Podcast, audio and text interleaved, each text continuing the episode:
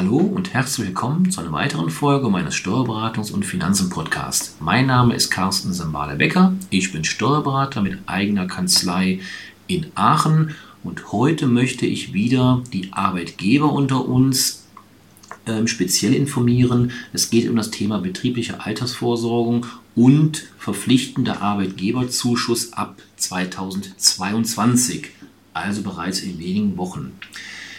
Ja, viele Arbeitgeber bieten eine betriebliche Altersvorsorge an, um ihren Mitarbeitenden eine höhere finanzielle Absicherung im Alter zu ermöglichen. Beiträge zugunsten einer Direktversicherung, einer Pensionskasse oder eines Pensionsfonds sind steuerlich abziehbar. Die daraus bezogenen Renten oder Kapitalleistungen sind allerdings steuerpflichtig im Rentenalter. Förderfähig sind alle Arbeitnehmer, beherrschende Gesellschafter, Geschäftsführer, ich denke da zum Beispiel an ein MVZ, und rentenversicherungspflichtige Minijobber in einem ersten Dienstverhältnis. Steuerfrei sind die genannten Beiträge bis zu 8% der Beitragsbemessungsgrenze. Sozialversicherungsfrei allerdings nur bis zu 4% der Beitragsbemessungsgrenze. Im Jahr 2022 können somit äh, 6.768 Euro, das sind 8% der Beitragsbemessungsgrenze von 84.600 Euro, steuerfrei eingezahlt werden. Davon 3.384 Euro, also wie gesagt nur 4%, sozialversicherungsfrei. Steuerlich gefördert werden zusätzliche Beiträge des Arbeitgebers sowie Beiträge aus Entgeltumwandlung des Arbeitnehmers. Der Arbeitnehmer verzichtet dabei zugunsten einer betrieblichen Altersvorsorge auf Teile seines Gehalts. Lohnsteuer und beitragspflichtig ist dann nur das verbleibende Entgelt. Damit spart nicht nur der Arbeitnehmer Lohnsteuer und Sozialbeiträge, auch der Arbeitgeber spart seinen Arbeitgeberanteil zur Sozialversicherung. Dieser wird nämlich dann geringer. Den Vorteil aus diesen ersparten Sozialversicherungsbeiträgen muss der Arbeitgeber, also müssen Sie, bereits für alle ab dem 1. Januar 2019 abgeschlossenen Entgeltumwandlungsvereinbarungen weitergeben. Ab dem 1. Januar 2022 sind auch alle Altverträge, also die Verträge, die Sie bereits vor dem 1. Januar 2019 abgeschlossen haben, zuschusspflichtig. Sie als Arbeitgeber sind somit verpflichtet, einen Zuschuss in Höhe von 15% der Entgeltumwandlung in den Altersvorsorgevertrag einzuzahlen. Für sozialversicherungspflichtige Arbeitnehmer, deren Arbeitsentgelt unterhalb der Beitragsbemessungsgrenze zur Krankenversicherung liegt, muss der Arbeitgeber seine gesparten Sozialversicherungsbeiträge somit nicht komplett weitergeben, da der Arbeitgeberanteil ungefähr 20% beträgt. Anders sieht es allerdings bei Höherverdienenden aus. Nach dem Wortlaut des Betriebsrentengesetzes ist der Zuschuss nur zu zahlen, soweit Sozialversicherungsbeiträge eingespart werden. Also hier soweit, ganz wichtig. Für Arbeitnehmer, die oberhalb der Beitragsbemessungsgrenze zur gesetzlichen Rentenversicherung umwandeln, müsste daher kein Zuschuss gezahlt werden. Auch für Arbeitnehmer, deren Gehalt oberhalb der Beitragsbemessungsgrenze zur Krankenversicherung, aber unterhalb der Beitragsbemessungsgrenze zur Rentenversicherung liegt, könnte der Zuschuss auf die tatsächlich gesparten Sozialversicherungsbeiträge gedeckelt werden. Allerdings würde sich die Höhe des Zuschusses dadurch mit jeder Anpassung der Beitragsbemessungsgrenzen und Beitragssätze ändern und auch die Entgeltumwandlungsvereinbarungen müssten regelmäßig angepasst werden. Der damit verbundene Aufwand wäre unverhältnismäßig hoch.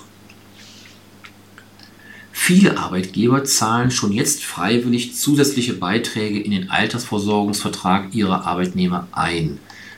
Diese Zuschüsse dürften regelmäßig anrechenbar sein, wenn sie schon in der Vergangenheit an die Sozialversicherungsersparnis geknüpft wurden.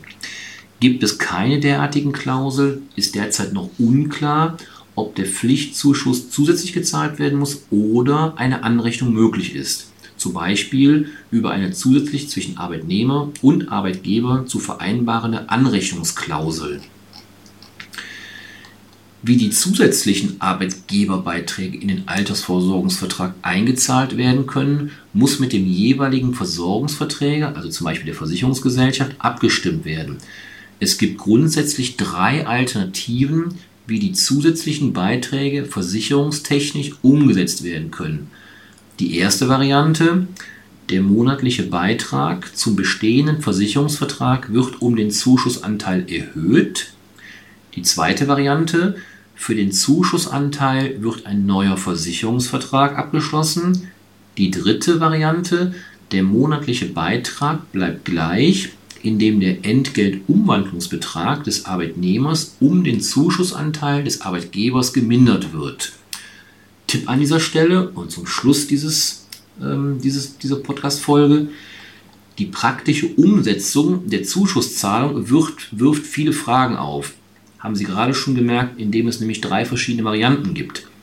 Lassen Sie sich daher zeitnah von Ihrem Steuerberater und einem spezialisierten Rechtsanwalt beraten, wie Sie die gesetzliche Verpflichtung am besten in Ihrem konkreten Unternehmen umsetzen. Sprechen Sie aber auch mit Ihrem Versorgungsträger, also der Versicherungsgesellschaft, welche Alternativen dieser für die Anpassung des Versorgungsvertrags anbietet.